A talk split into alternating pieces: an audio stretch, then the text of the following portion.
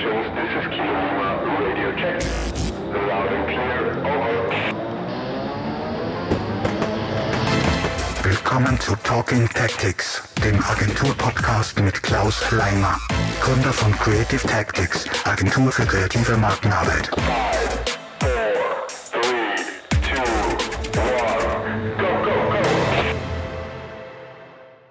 Herzlich willkommen zu Talking Tactics, dem Agentur-Podcast von Creative Tactics, äh, Agentur für kreative Markenarbeit in Salzburg. Äh, mein Name ist Klaus Leimer, ich bin der Gründer und äh, Creative Commander dieser Agentur. In diesem Podcast geht es jetzt in der Serie 10 Years of Service um die ersten zehn Jahre in der Branche, wo es jedes Jahr dazu ein Learning gibt. Und wir sitzen da bei uns im Büro, wir schwitzen ein bisschen, weil es warm ist. Warum sage ich wir? Weil mir gegenüber sitzt der Patrick, der ein bisschen da durch die, durch die Show führt und mir zu dem Thema ein paar Fragen stellt. Genau, bitteschön. Hallo. Äh, Ich wurde meines Amtes enthoben. Das ist eigentlich mein Part, dass ich zumindest den Anfang mache. Lieber Klaus, danke, jetzt hast du mir Zeit gespart. Äh, Ich sag recht herzliches Grüß Gott von meiner Seite äh, zur Folge 7. Wir sind wirklich sehr produktiv, wenn es um die Podcast geht. Nicht nur, weil wir motiviert sind, sondern weil der Klaus das perfekt vorbereitet hat. Ähm, Wir reden heute über etwas, was uns, was wir alle irgendwie sehr gut verstehen äh, aber doch keiner irgendwie weiß, was es ist. Es steht als Titel Corporate Design ist tot, lang lebe Corporate Communications. Und damit wir mit den Fachtermini gleich mal äh, so um uns werfen, ähm, Klaus, erklär mal zuerst, was ist denn, was verstehst du denn unter Corporate Design? Das ist eine Prüfungsfrage gleich am Anfang. Völlig richtig. Ähm, Corporate Design ist ein Part, eine Disziplin aus der, aus der Corporate Identity einer, eines Unternehmens. Das wird ganz oft synonym verwendet oder gesehen, stimmt aber nicht. Ja? Corporate Identity ist viel mehr. Ähm, Corporate Design ist das visuelle Erscheinungsbild. Da zählt rein das Logo, die Schriften, die Farbwelt, äh, alles was Layout-Systematiken, Bildsprache, solche Dinge, ja, alles was visuell ähm, ist. Ähm, und das ist wie gesagt nur eine Säule oder ein Baustein der Corporate Identity, die zum Beispiel auch Architektur umfasst oder Corporate Behavior, ja, wie, wie wir beim Telefon abgehoben oder äh, Wie hört sich der Podcast an? Wie sich ein Podcast an? Ja, das ist äh, aus dem Thema Corporate Identity und nicht unbedingt Corporate Design. Und da gibt es irrsinnig viel Unterkategorien, aber so Corporate Design ist eigentlich so die, Alles Grafische, oder? ja, alles Grafische, das ist Ja. so die bekannteste. Darum Ja. wird es vielleicht auch oft ähm, synonym verwendet, stimmt aber de facto so nicht. Und jetzt hast du aber gesagt, jetzt haben wir, jetzt haben wir Corporate Design gehabt, Corporate Identity, also CD und CI. Und jetzt reden wir aber heute über Corporate Communications. Ja, Kommunikation ist ein Part der, der äh, Corporate Identity, der hat sehr viel mit Ansprache zu tun. Geht ganz simpel los mit, sagt, redet man mit seinen Kunden, äh, ist man per Du oder per Sie zum Beispiel. Cool. Jetzt haben wir sehr viel äh, erfahren drüber. Und jetzt fragen wir, wieso du gerade das Corporate Design beerdigt hast. Ähm, ich hoffe, es sind da jetzt keine, keine i-Tüpfelreiter unter meine Zuhörerinnen, ähm, weil es natürlich jetzt da schon auch schwammige Grenzen gibt und wenn nicht alles immer jetzt ganz korrekt ist, was ich da jetzt dann äh, von mir gibt, dann bitte sei es mir verziehen. Ähm, Alles ist korrekt, was du sagst. Das ist deine absolute Meinung und jeder, der äh, möchte, kann einen Kommentar dazu abliefern. Es ist äh, nicht alles auf die Goldwaage zu legen. Ähm, bitte genießen und mitdenken. Genau, also wenn eine Prüfungsfrage über das kommt, vielleicht vorher nur mal nachlesen irgendwo und nicht mir blind vertrauen. Na, Scherz beiseite. Ähm, warum behaupte ich, Corporate Design ist tot? Vielleicht muss ich da ähm, ein bisschen in meiner Vergangenheit ähm, einsteigen, äh, wo ich in München äh, gearbeitet habe bei Brand Office. Ähm, da habe ich eigentlich diese ähm, eigentlich dieses Learning in der Basis her. Ja. Mein damaliger Chef hat damals einen recht interessanten Artikel äh, geschrieben, wo es irgendwie gegangen ist um, um äh, Markendesign im Wandel, hat es geheißen. Und, und da hat er quasi so ein bisschen die Basis dafür gelegt. Und die, dieser, dieser Artikel und diese, diese Einstellung zu dem, zu dem Thema Corporate Design äh, ist mir jetzt seitdem nicht mehr aus dem Kopf gegangen und da ein bisschen gewachsen und einfach in die letzten Jahre, wo ich das dann immer selber unter anderem selbstständig gemacht habe, ähm, habe ich erst gemerkt, wie, wie recht er da gehabt hat und wie wichtig das Thema ist. Ähm, generell war es früher, und das habe ich selber nicht einmal mehr so aktiv miterlebt, weil da bin ich tatsächlich noch zu jung dafür, ähm, hat es relativ strikte Trennung gegeben ja, zwischen einer CI-Agentur und Werbeagenturen. Das waren eigentlich damals unterschiedliche Disziplinen. Die CI-Agentur hat wirklich sie nur mit, fast schon unternehmensberaterisch mit, mit Unternehmenswerte, Leitbild, Vision äh, und bis hin eben dann zu, zu Logo, Systematiken und so weiter beschäftigt und hat eigentlich dann irgendwann einmal ein unfassbar umfangreiches und extrem detailliertes äh, Manual. Ein Manual, ein Style Guide, ja, dann ähm, weitergeben und die, die, und, und das waren die Rahmen, ja, das, das, waren die Leitplanken, in denen sie dann die Werbeagenturen ähm, bewegen haben müssen. Und das war halt alles super, super streng und wie gesagt, das waren mehr oder weniger zwei unterschiedliche Disziplinen. Aber so läuft es heutzutage nicht mehr. Die Gesellschaft an sich hat sich in den letzten 50 Jahren einfach extrem verändert ähm, gerade in der Werbung oder in, in, in, ja, in, in, in unseren in unserer Branche äh, spürt man das natürlich auch sehr. Ja.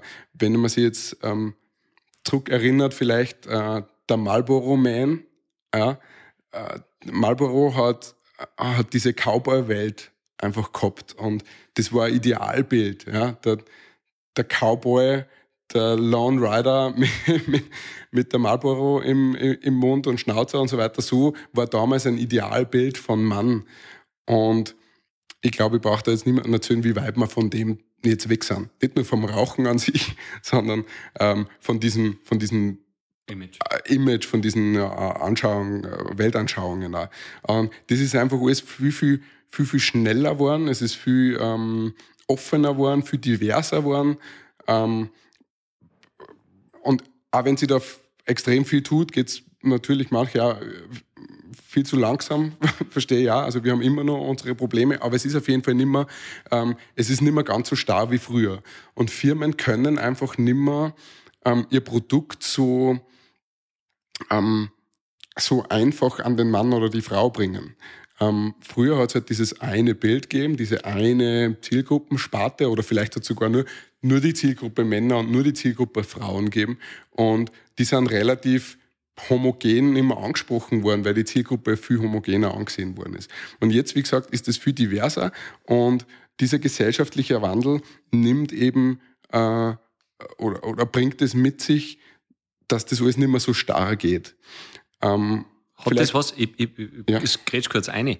Ähm, ist früher mehr mit Stereotypen geworben worden? Absolut, ja.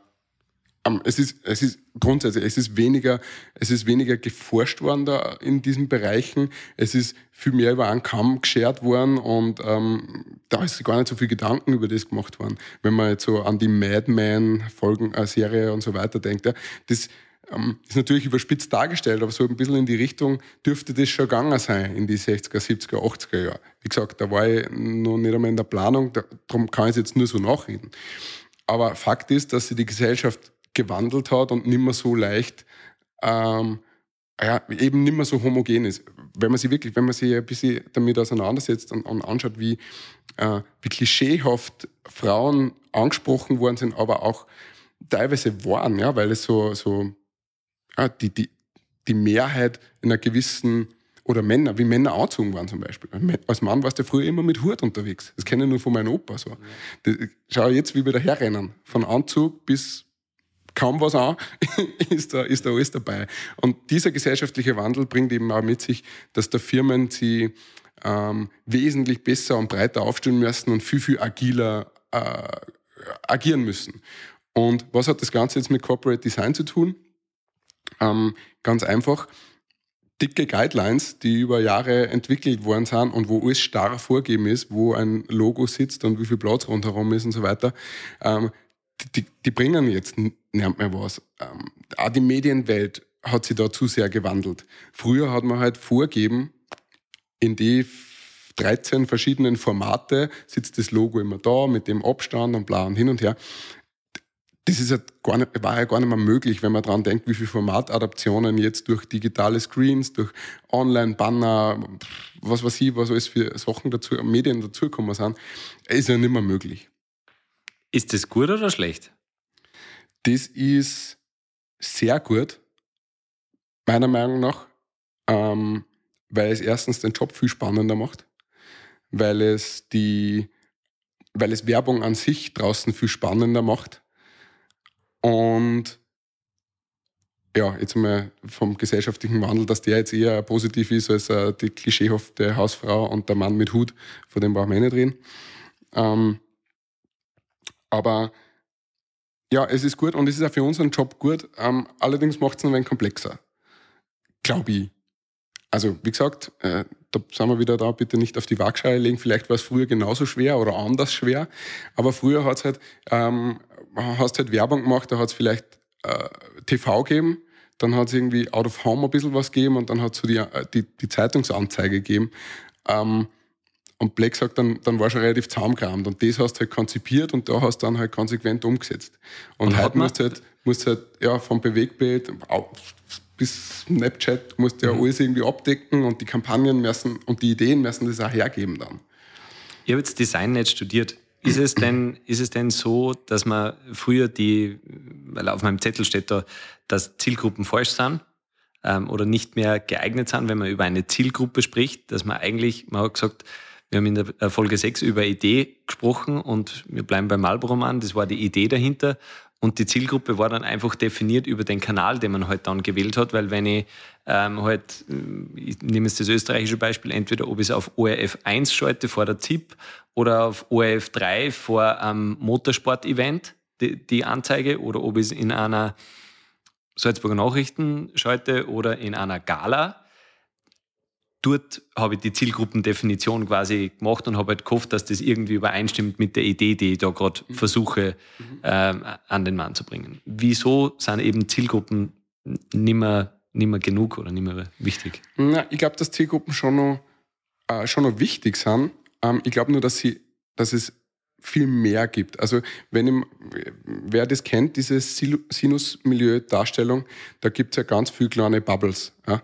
Ähm, und da kehren wir irgendwo dazu und meine Mama kehrt da irgendwo dazu und da kann man sie zuordnen. Aber ich glaube, dass da eben viel mehr Differenzierung jetzt drinnen ist, als es wahrscheinlich nur vor 30 Jahren war. Weil da war es halt, ich weiß nicht, männlich, weiblich und dann war es Arbeiter oder Akademiker. So. Das weiß jetzt der Klaus nicht, was ich mache, aber ich habe meine äh, Diplomarbeit ähm, geschrieben über Affinity Group Management. Okay. Und eine Affinity Group ist eben ein weiterer Gedanke als eine Zielgruppe. Und Affinity Group ist was, was auf dem Zielgruppengedanken aufbaut, den aber weiterträgt. Das heißt, äh, mein Beispiel, das, das ich da immer gebe, ist, die Zielgruppe sind nicht Snowboarder, sondern die Zielgruppe sind Backcountry Snowboarder oder Halfpipe Snowboarder. Mhm. Und natürlich kehren die Snowboarder generell auch dazu, nur die, die im Backcountry fahren, sind andere Leute, die wie in der Halfpipe fahren. Das heißt nicht, dass die einen nicht das andere auch machen können, aber die, die Affinity Group definiert sich quasi durch eine gemeinsame Sprache. Da gibt es so Slang, jetzt gerade bei den Snowboarder oder Skifahrer oder wie auch immer. Ähm, die haben eine gewisse Kleidung, die folgen gewissen Marken, die sind auf Events unterwegs. Die definieren sich über diese Affinität des Backcountry-Skifahrens oder, oder Snowboardens. Und das heißt nicht, dass der 14 Jahre alt ist oder 40 oder 84, Mhm. Ist völlig egal. Dass der eine wahrscheinlich mit dem anderen jetzt vielleicht mehr oder weniger reden kann, ähm, steht außer Frage, weil die haben eine gemeinsame Passion, die haben eine gemeinsame Leidenschaft, eine Affinität zu dem.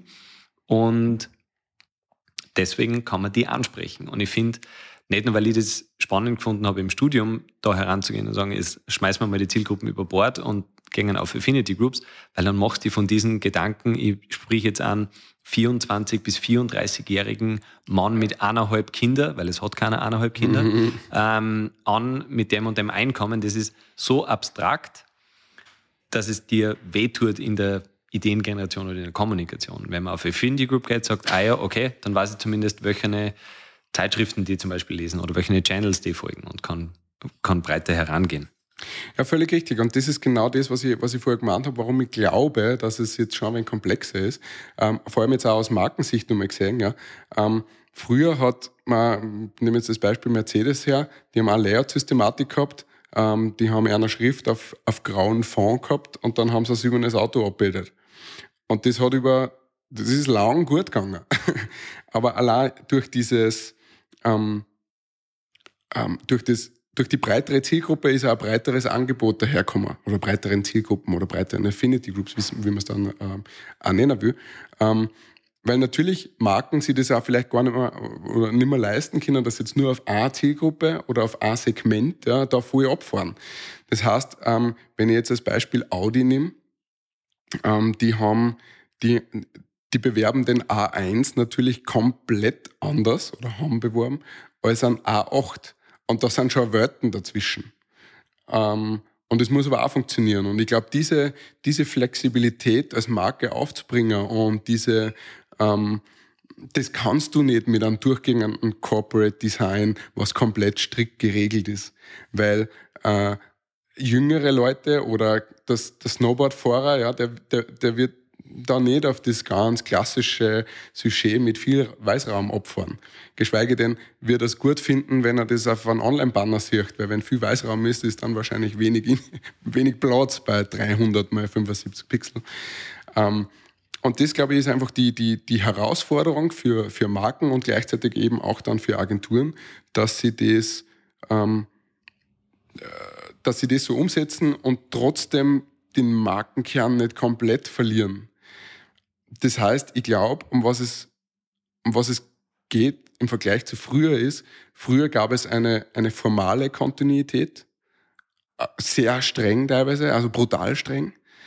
Und jetzt gibt es eine inhaltliche äh, Kontinuität, die man durchbringen muss. Sprich, wir sind wieder beim Thema Idee. Ja. Deine Kampagnenidee oder deine Markenidee musst du auf komplett unterschiedliche Art und Weisen ähm, transportieren. Und das kann komplett anders ausschauen. Und weil du vorher mit Sport auch nochmal gesagt hast, also Nike finde ich ist da, ist da ein super Beispiel. Ja. Sportler ticken anders. Ein Snowboarder ist so vom Mindset her schon ganz anders als wie ein Läufer. Und die schaffen es aber trotzdem, dass sie, dass sie äh, da alle ansprechen, dass sie dieses Just Do It, was immer nur mitschwingt oder einfach diese, die, dieses Image von Nike, was es hat, ähm, trotzdem mitkommunizieren, obwohl sie komplett unterschiedlich oft ausschauen. Manchmal kommen mehr Premium daher, manchmal nicht. Ich meine, man muss sich mal vorstellen, ähm, beim, beim Fußball, wie wichtig die Vereinsfarben sind und wie wichtig diese Zugehörigkeit für einen Fußballfan ist. Und Nike hat es geschafft, dass sie Trikots machen, wo einfach dann neongrüne oder neonorange äh, Wappen auf der Brust der Spieler sind. Einfach nur, weil das ja ein Design ist. Und das ist schon ein boldes Statement und äh, finde ich schon faszinierend. Ja, ich finde es auch faszinierend, dass man auf einmal, ich habe mir gerade, weil wir bei dem Thema Nike sind, einen Pullover kauft, wo das Nike-Zeichen gerade nach unten schaut, also ja. das Hackerl gerade nach unten schaut. Ja. Früher hätte man gesagt, das wäre nie möglich gewesen und jetzt ist ein absolutes Differenzierungsmerkmal, weil er gesagt, ah ja, das ist ja was Besonderes von Nike. Oder es gibt die Travis Scott, die einfach in die andere Richtung schauen auf den Schuhen. Wenn es vor 20 Jahren jemandem gesagt hättest, wahrscheinlich, nie für Nike gearbeitet, aber wahrscheinlich ein Vogel gedeutet. Ja. Ähm, und jetzt ist es, ist es äh, Teil der Kommunikation oder integraler Bestandteil der Kommunikation. Was heißt das, das jetzt für, für Marken und Agenturen? Ich würde gerade sagen, weil es ganz gut passt. Um, um, Never touch the logo ist so dieses, so, so ein Marketierspruch oft, ja. Um, und, und, und das ist sogar was, was eigentlich so ein bisschen im, im, im allgemeinen Wissen ein bisschen drin ist, man sagt, ja, das Logo, das kann man jetzt nicht verändern, oder? Natürlich, du sollst das Logo nicht zerren, stauchen oder sonst irgendwie lustig, äh, lustig äh, Blödsinn damit machen. Aber das Logo ist nicht mehr heilig. Und äh, Google ist da ein bestes Beispiel, ja, was die mit ihrem Logo aufführen, nämlich tagesaktuell zu adaptieren und so weiter. Ähm, das ist schon cool. Ich meine, das braucht natürlich auch einen gewissen Mut, oder wenn du sagst, Nike dreht einmal oder so, was schon, was schon wirklich grenzwertig ist, finde ich.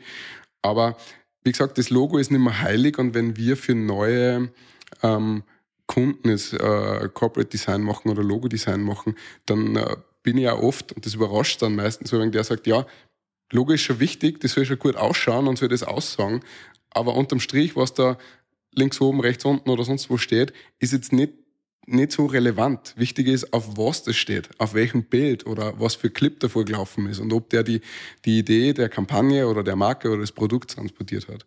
Das heißt, wenn ich heute zu dir komme und sage, ich hätte gern ein Logo, fragst du mich was oder sagst du zu mir was? Dann äh, würde ich relativ genau nachfragen, wofür und dann würde man äh, hoffentlich smartes Logo machen, wo irgendwie die Idee des, deines Unternehmens ein bisschen transportiert wird oder was man schon erklären kann. Ich rede immer von der kleinen Raffinesse. Also nicht einfach nur Patrick hinschreiben, sondern irgendwas mit reinbringen. Und ähm, dann würde man aber nicht 10.000 Euro damit verschwenden, sondern schauen, dass wir das einfach schnell haben, gut haben und sich dann um die wichtig, richtig wichtigen Dinge zu kümmern.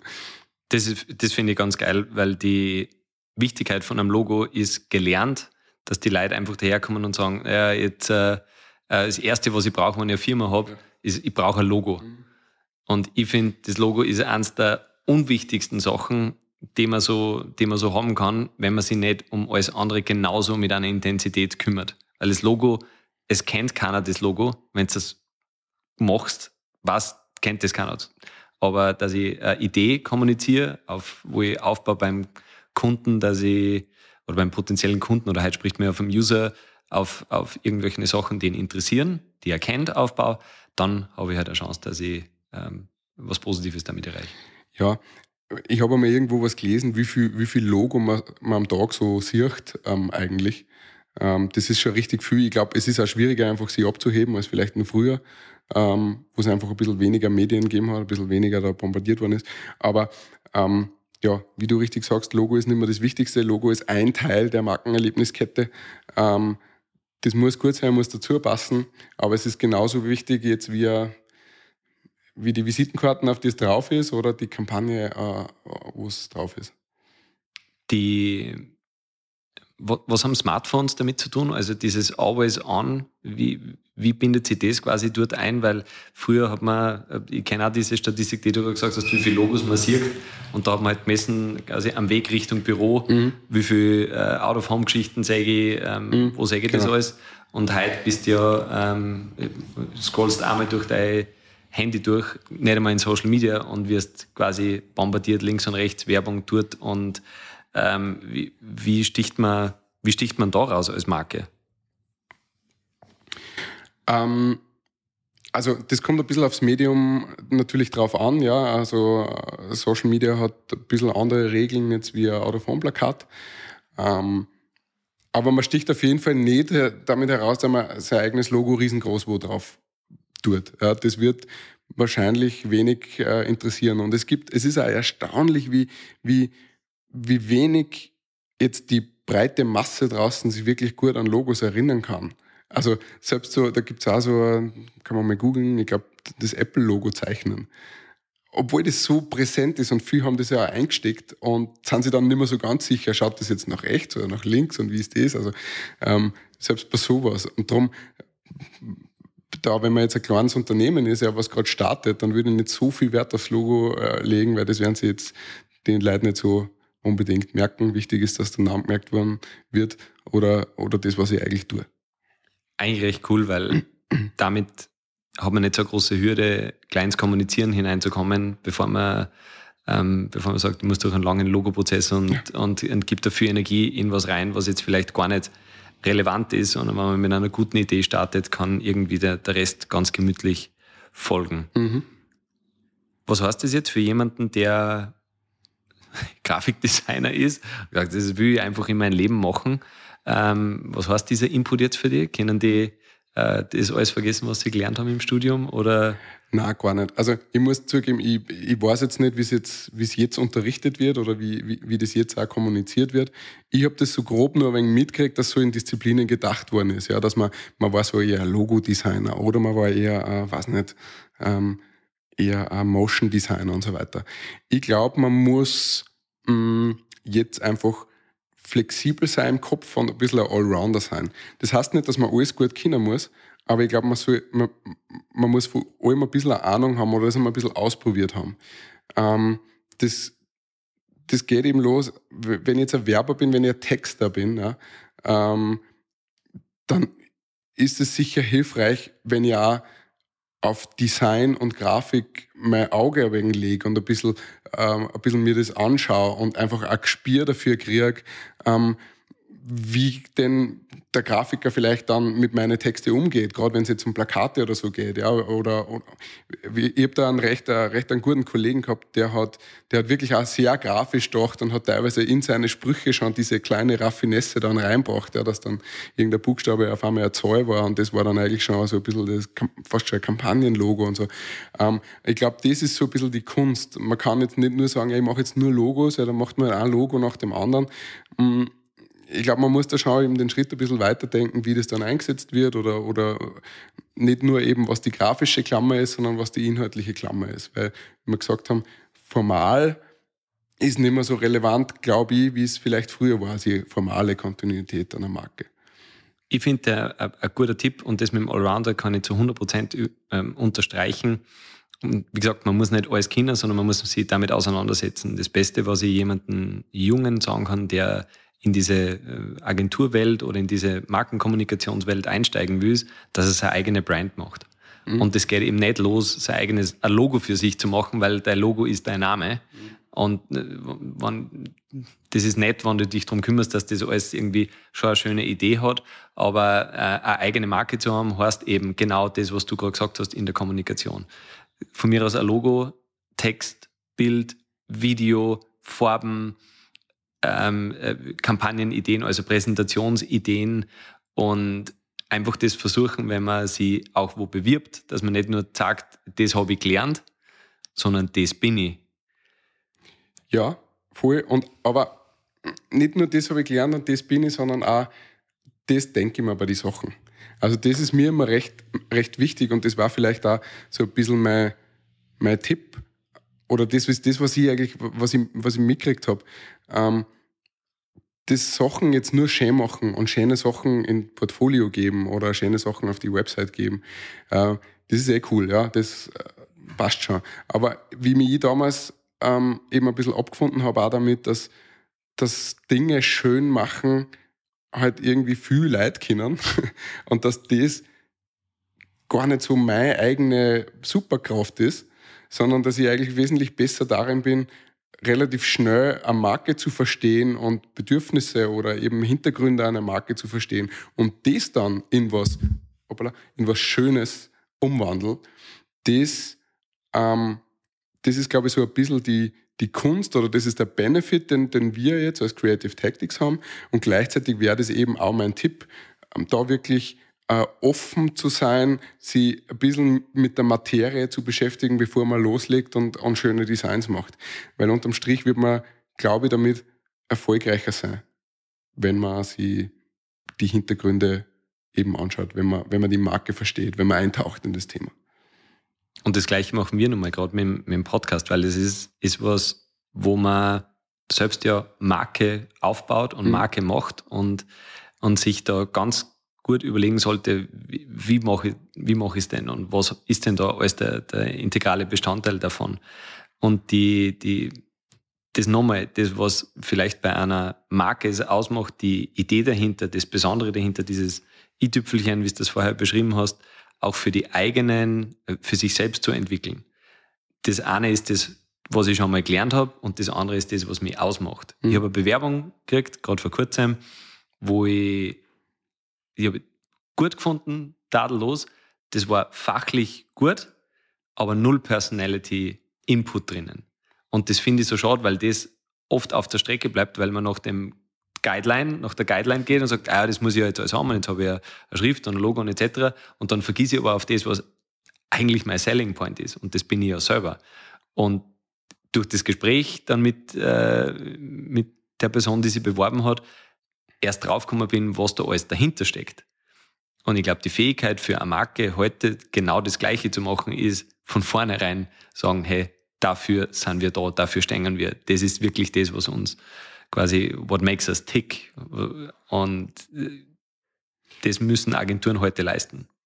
Das ist äh, eigentlich wunderschön zusammengefasst, weil genau um das geht es ja. Als, ähm, zu, als Marke in Form von einer Kampagne oder eigentlich in, jedem, in jeder Maßnahme, die ich setze, den, äh, inhaltlichen Rahmen zu setzen oder die inhaltliche Message rüberzubringen und das aber eigentlich formal völlig losgelöst von irgendwie Regeln und eben entweder Zielgruppen adäquat oder äh, Affinity Group adäquat ähm, oder einfach auch äh, auf Basis der äh, Anforderungen, die das Briefing mit sich bringt, verschieden zu kommunizieren. Und wenn man das, glaube ich, als Marke halt zusammenbringt und äh, gut und glaubwürdig umbringt, dann hat man viel geschafft. Und vor allem, hat es auch leichter mit, mit der Agentur, wenn man losgelöst von dem ist, was man, äh, was man glaubt machen zu müssen und ein bisschen freigeistiger denkt, dann geht es oft leichter.